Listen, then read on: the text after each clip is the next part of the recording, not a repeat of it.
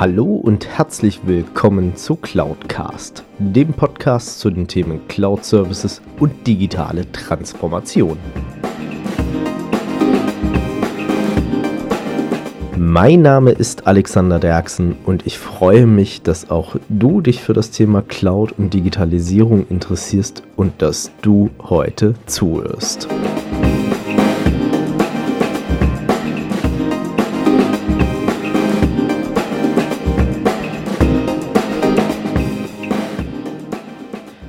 Hallo und herzlich willkommen zu Folge 89 von Cloudcast, beziehungsweise zu Teil 2 des Interviews mit Vlad. Wer Teil 1 noch nicht gehört hat, schaut unten in die Show Notes. Dort ist es entsprechend verlinkt, entweder auf YouTube oder äh, der Podcast an sich.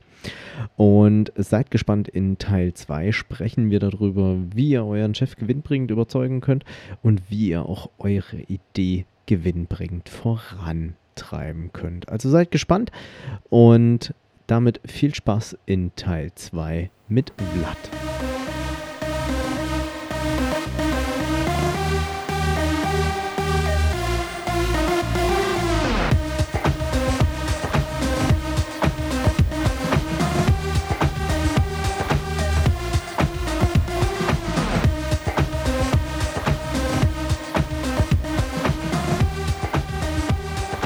Guter Punkt.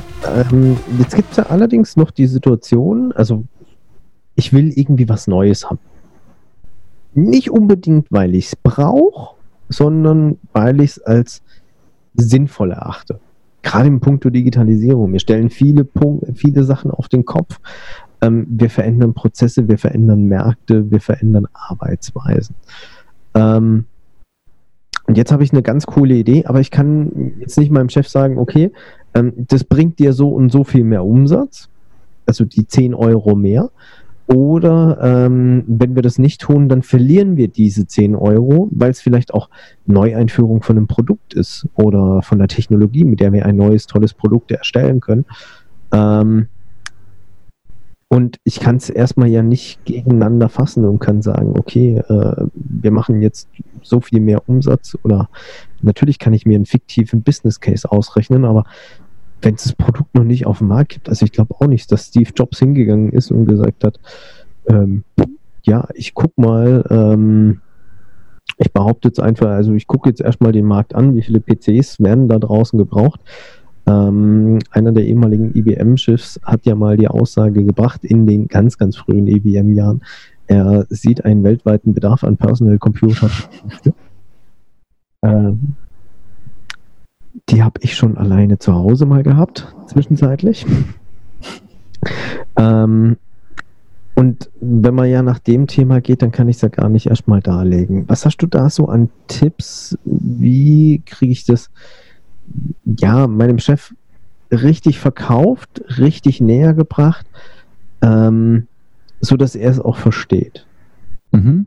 Das ist zum Beispiel eine Frage, also Kompliment für die Frage. Das ist wirklich eine fortgeschrittene Frage. Normalerweise äh, sind die Fragen klassisch. Das, was du fragst, ist besonders schwierig, weil man es ja noch nicht testen kann, weil nach deiner Frage gibt es ja ein bestimmtes Tool oder irgendein Konzept ja noch gar nicht und man hat gar kein Proof of Concept. Man kann es also gar nicht beweisen. Und ähm, die Schwierigkeit kann man auflösen, indem man sich fragt, wenn man Menschen überzeugen möchte, was für ein Grundbedürfnis hat dein Chef? Das heißt, ich würde einen Schritt zurückgehen und mich fragen, was für ein Grundbedürfnis hat er? Menschen haben unterschiedliche Grundbedürfnisse. Es gibt Menschen, die haben ein großes Sicherheitsbedürfnis. Es gibt Menschen, die haben ein großes Risikobedürfnis. Es gibt Menschen, die haben ein großes Neuheitsbedürfnis, aber auch Menschen, die haben ein Wachstumsbedürfnis oder haben vielleicht eine Vision, die du kennst. Und da wäre das Ziel, so zu argumentieren, dass es zum, also zu dem Bedürfnis deines Chefs passt. Beispiel eins: Er ist sehr sicherheitsorientiert. In diesem Fall müsste ich ihm zeigen, dass dieses neue Tool oder dieses neue System auf jeden Fall nicht unsicher sein wird, sondern auf auf jeden Fall gewisse Sicherheiten bietet und man nicht drunter fallen kann unter ein bestimmtes Sicherheitsstandard. Oder die Welt ein Stückchen sicherer macht. Zum Beispiel, auch super. Also vielleicht ist es ja ein Chef, der nicht nur an sich denkt, sondern an, an die Welt. Oder er hat ein großes Risikobedürfnis, dann kann man ihm, also so, so, so typisch der, der gewinnen will, dem sagt man dann, also dieses System ist neu, wir haben es noch nie ausprobiert, aber wenn das klappt, dann kann das und jenes und dies passieren und das hat die Konkurrenz gar nicht. Dann verzehnfachen wir unseren Umsatz. Perfekt. Oder beispielsweise, wir haben jemanden, der sowieso auf Neuheiten steht. Also gerade in der Techie-digitalen Branche kann ich mir vorstellen, dieses, dieses Neuheitsargument kann bei einigen wirken und die Leute sagen, wow, also das habe ich noch nie gehört, lass uns das ausprobieren. Habe ich ein besonderes gespaltenes Verhältnis dazu? Genau, genau. Muss ja nicht bei jedem. Also jeder Mensch hat so eine Tendenz. Oder wir haben so einen ähm, Menschen, der ein bestimmtes Ideal oder eine Vision hat. Und wenn man diese Vision ein bisschen verknüpft mit dem, was du vorschlägst. Also was weiß ich, zum Beispiel habe ich eine Online-Bibliothek und meine Vision ist es, dass irgendwann 100 Online-Kurse da sind und diese Online-Kurse von Schülern kostenlos oder zu einem ganz geringen Preis genutzt werden können. Dann müsstest du dein Argument zu meiner Vision passend gestalten, damit ich denke, ach so, das heißt also, dieses System könnte mich meiner Vision etwas näher bringen. Und wenn du das dann auf das Grundbedürfnis auslegst, natürlich hast du keine Garantie, aber die Wahrscheinlichkeit ist viel größer, dass der Chef dann nickt und sagt, ja, ja, das probieren wir mal. Mhm es, es, es klingt irre spannend. Ähm, ich würde allerdings auch gerne mal zum nächsten Themenpunkt überleiten. Ich könnte dich jetzt noch stundenlang dazu befragen. ähm, und äh, ich überlasse es auch am Ende des Tages der Community. Also wenn ihr noch mal eine weitere Folge mit Blatt auch haben möchtet, ähm, hinterlasst mir eine Nachricht, schreibt mir E-Mails ähm, oder auf den jeweiligen Social-Media-Kanälen ich lese es selber und ich beantworte es auch selber. Man glaubt es kaum. Also ich bin noch einer von diesen Oldschool-Podcastern da draußen, die vieles aller im Alleingang machen.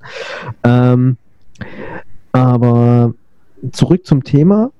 Vlad, wie ist es denn bei dir? Du beschäftigst dich ja auf der einen Seite ähm, mit dem Thema Argumente, wie kommuniziere ich richtig, äh, und dem Thema Rhetorik auch da dahinter. Was ist so deine Erfahrung, vielleicht auch gerade durch solche digitalen Technologien. Wir beide kommunizieren ja jetzt beispielsweise hier über äh, Videostreaming-Lösungen, beziehungsweise in dem Fall heißt es ja Zoom, das Programm, ähm, oder auch Skype for Business und dergleichen. Gibt es ja die verschiedensten Tools am Markt. Ähm, was ist so deine Erfahrung in puncto Kommunikation in diesem Bereich? Hat sich das stark verändert oder ähm, gibt es vielleicht auch positive Effekte aus dem ganzen Themenblock? Mhm. Ja, und das ist eine spannende Frage. Also das ist dein Kernthema Digitalisierung und mein Kern, Kernthema Rhetorik. Und die hängen tatsächlich sehr miteinander zusammen, weil dadurch, dass äh, Dinge natürlich digitalisierbar sind, sind Dinge natürlich auch schnell vervielfältigbar. Das heißt, wenn ich früher einen Brief geschrieben habe, habe ich den äh, eine Stunde geschrieben, dann habe ich den abgeschickt und der kam in zwei, drei, fünf Tagen oder Wochen an, wenn es über den Ozean ging. Heute gibt es ja Massenverteil, Massen-E-Mails, es gibt äh, kurze Mails, die man zwischendurch schreiben kann. Das heißt also, die Anzahl der kommunikativen Akte ist explodiert. Und weil wir das alle merken, weil dein Postfach voll ist, mein Postfach voll ist und während wir sprechen, bestimmt einige E-Mails oder WhatsApp-Nachrichten oder SMS angekommen sind, müssen wir uns im digitalen Zeitalter fragen, wie bekommen wir dann noch Aufmerksamkeit? Und dieses Problem der Aufmerksamkeit, weil eben so viel da ist, dieses Problem der Aufmerksamkeit hatte man früher nicht. Also früher hatte man einen Brief bekommen pro Monat vielleicht, vor 200 Jahren, rein historisch betrachtet. Und mittlerweile hat sich das eben äh, vervielfacht, ver, also mehr als verzehnfacht, was wir da einander äh, schreiben und machen. Und die Frage ist natürlich, wie kann ich kommunizieren, um diese Aufmerksamkeit zu bekommen? Und der Tipp Nummer eins, beispielsweise Stichwort E-Mails, das ist ja der moderne Weg äh, zu kommunizieren, da äh, sind wir alle, und das klingt jetzt auf den ersten Blick komisch, wir sind alle jetzt gezwungen, wir Journalisten zu denken. Das heißt also, in deinem Beruf, Alex, du bist äh, momentan IT-Spezialist, Cloud-Service-Experte, aber immer wenn du eine E-Mail schreibst, bist du auch ein bisschen Journalist, denn die Frage ist, wird diese E-Mail auch gelesen? Also wenn du sie an den Chef oder an den Kunden schreibst, äh, ist es ja so, dass man deine Mail vielleicht sofort ausf ausführlich liest, aber vielleicht auch mit einem Auge drüber liest oder denkt, lese ich später, man legt sie ab und dann vergisst man sie. Und warum sage ich, wir sind alle Journalisten? Weil sich Journalisten schon vor 100 Jahren Gedanken machen mussten, wie mache ich den Artikel so, dass der auch gelesen wird. Und dazu gehört vor allem ein guter Titel und ein guter Einstiegssatz und gute Struktur. Und bei E-Mails ist es genauso. Und deswegen bist du, Alex, ob du willst oder nicht, ein Journalist. Wenn du eine Mail schreibst und deine Mail kämpft im Postfach gegen 100 andere Mails, dann brauchst du einen tollen Betreff, du brauchst einen tollen Einstieg, wo du Nutzen oder Schaden formulierst und du brauchst eine schöne Struktur und musst dir genau Gedanken machen, wie kann ich in kurzer Zeit ganz tolle Dinge sagen. Das musste man früher nicht. Früher hat man einfach mal zehn Seiten geschrieben mit Füller, weil man wusste, mein Empfänger, der hat vielleicht einen Brief in der Woche bekommen oder zwei Briefe. Heute bekommen wir 100 Mails am Tag. Insofern hat die Digitalisierung zum einen uns verändert und zu Journalisten gemacht und die, die das Spiel nicht mitspielen, die also langweilige Betreffs benutzen, die überlange E-Mails benutzen, die keine Absätze, keine Strukturpunkte in ihren langen Mails benutzen, die werden einfach nicht gelesen und weggeklickt. Das heißt also, erste große Veränderung, wir sind alle jetzt äh, Kämpfer um Aufmerksamkeit und es geht immer darum, und das ist ein praktischer Tipp für äh, deine und meine Zuhörer, dass der Tipp ist es, überlegt euch mindestens zehn Prozent der Zeit, die ihr in der E-Mail schreibt, den Betreff der E-Mail. Das heißt, wenn ihr zehn Minuten die E-Mail schreibt, überlegt euch eine Minute, wie sollte der Betreff lauten, wie kann ich meine Anspreche, Ansprache so gestalten, dass es dann funktioniert. Das ist also der eine große Tipp. Wir alle sind Journalisten und die Digitalisierung hat uns dazu gemacht. Ich musste zwischendrin etwas innerlich lachen. Ähm, ich war ja mal Journalist. Ach so. also daher. Aber das ist, das ist, ein Thema, das können wir nochmal offline regeln. Sehr, sehr gern. Wo warst du denn Journalist, wenn ich fragen darf? Ähm, ja, das Ganze hat mal ursprünglich klassisch angefangen mit einer Schülerzeitung und äh, über verschiedene ähm, Jugendpresseorganisationen hinaus und irgendwann kommt man ja dann in so, ich sag jetzt mal, ein gefestigtes Berufsleben hinein, ähm, was einen dann erstmal gefangen hält. Da war es dann leider auch schon wieder vorbei. Aber ich sag mal, unterm Strich, ich glaube, man kann uns als Podcaster auch ein Stück weit als Journalisten beziehungsweise Content-Produzenten da draußen ja am Ende des Tages auch bezeichnen. Ich habe mich nur gerade gefragt, wann kommen jetzt die ersten Anfragen, wie kriege ich meinen Betreff auf Schriftgröße 72, weil ich möchte wie die Bildzeitung eine extrem große Reichweite.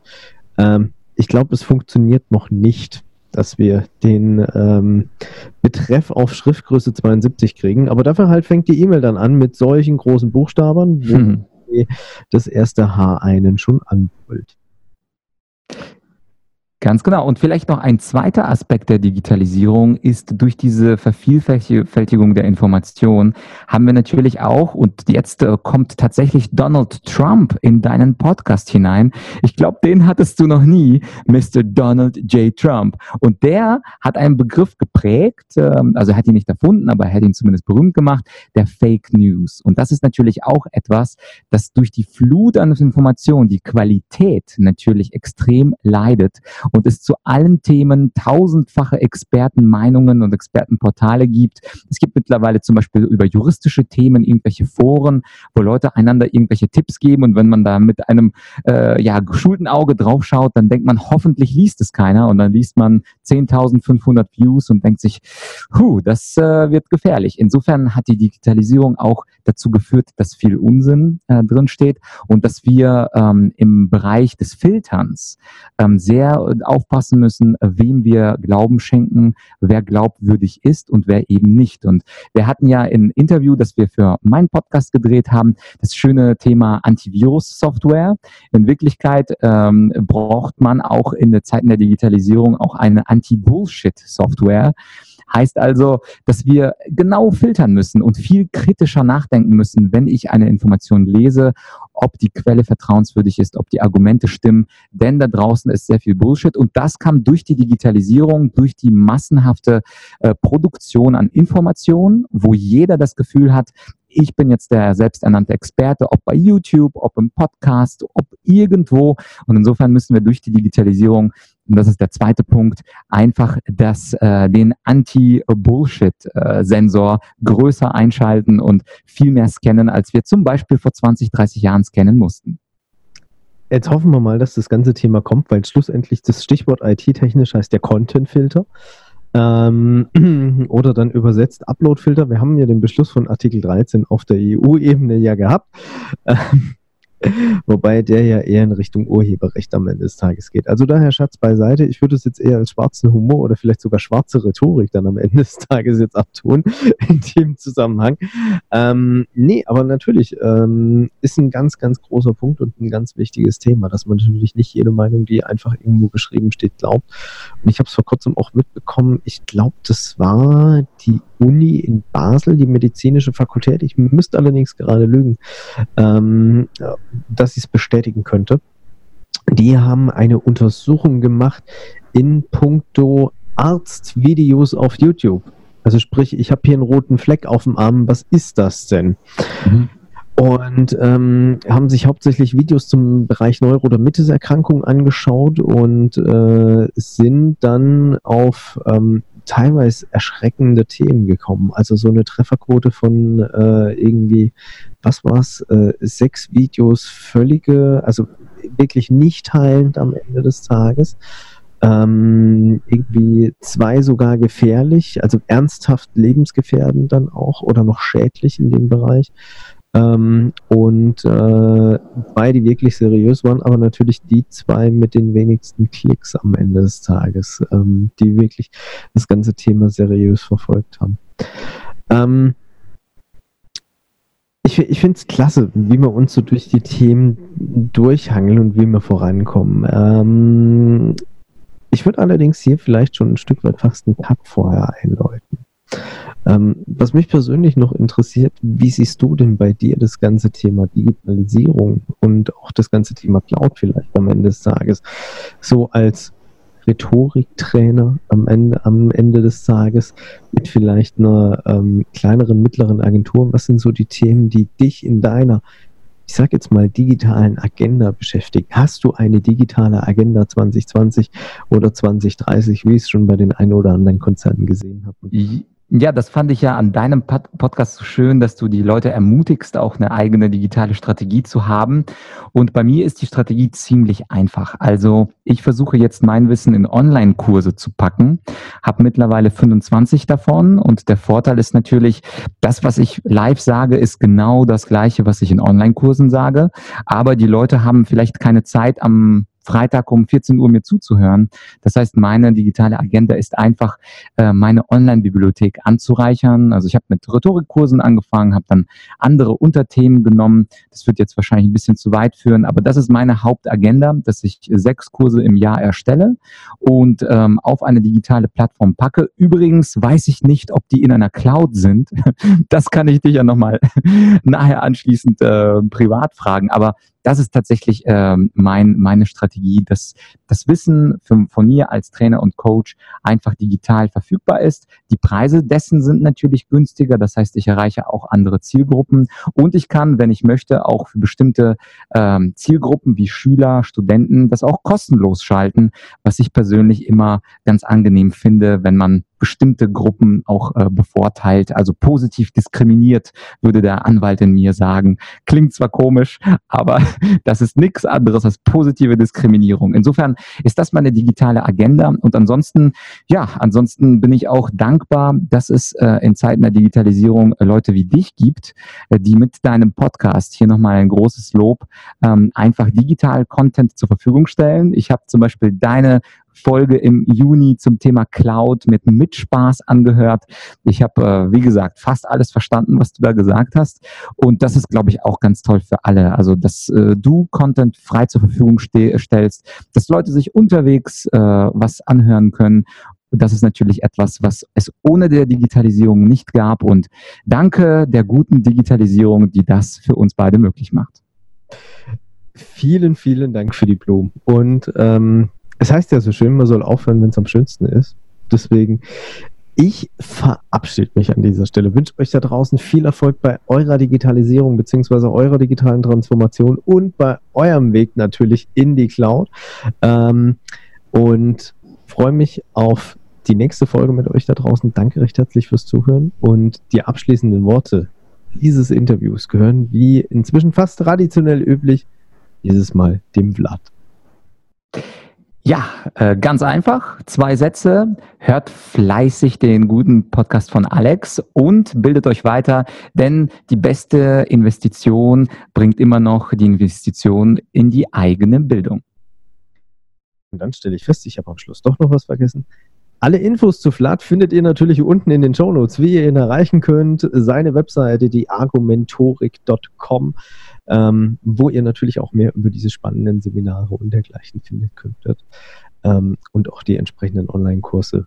Und ansonsten, ich glaube, der Flat steht auch zur Verfügung, wenn ihr mal in München seid und gerne mit ihm irgendwie Sag mal, was trinkt man in München? Äh, ich habe mir sagen lassen, Bier. ähm, Richtige Antwort. Ja, Kölsch wäre ein bisschen falsch gewesen. Ähm, nein, also habt ihr da die Möglichkeit, mit Vlad entsprechend dann auch in Kontakt zu treten und er steht jetzt zur Verfügung. Macht's gut, bis dahin, ciao. Ciao. Wenn euch diese Folge gefallen hat, dann hinterlasst mir doch gerne eine Bewertung bzw. eine Rezension auf iTunes. Damit schafft ihr es, dass dieser Podcast noch mehr Leute erreicht und natürlich auch mehr in die Sichtbarkeit kommt. Ansonsten natürlich auch gerne teilen, liken und weiterempfehlen, je nachdem auf welcher Plattform ihr unterwegs seid. Oder ihr besucht einfach auch meine Webseite unter www.cloud-cast.de, beides jeweils mit C geschrieben. Dort habt ihr dann auch die Möglichkeit, mit mir in Kontakt zu treten, gerne auch mit Themenvorschlägen oder Ideen zum Podcast.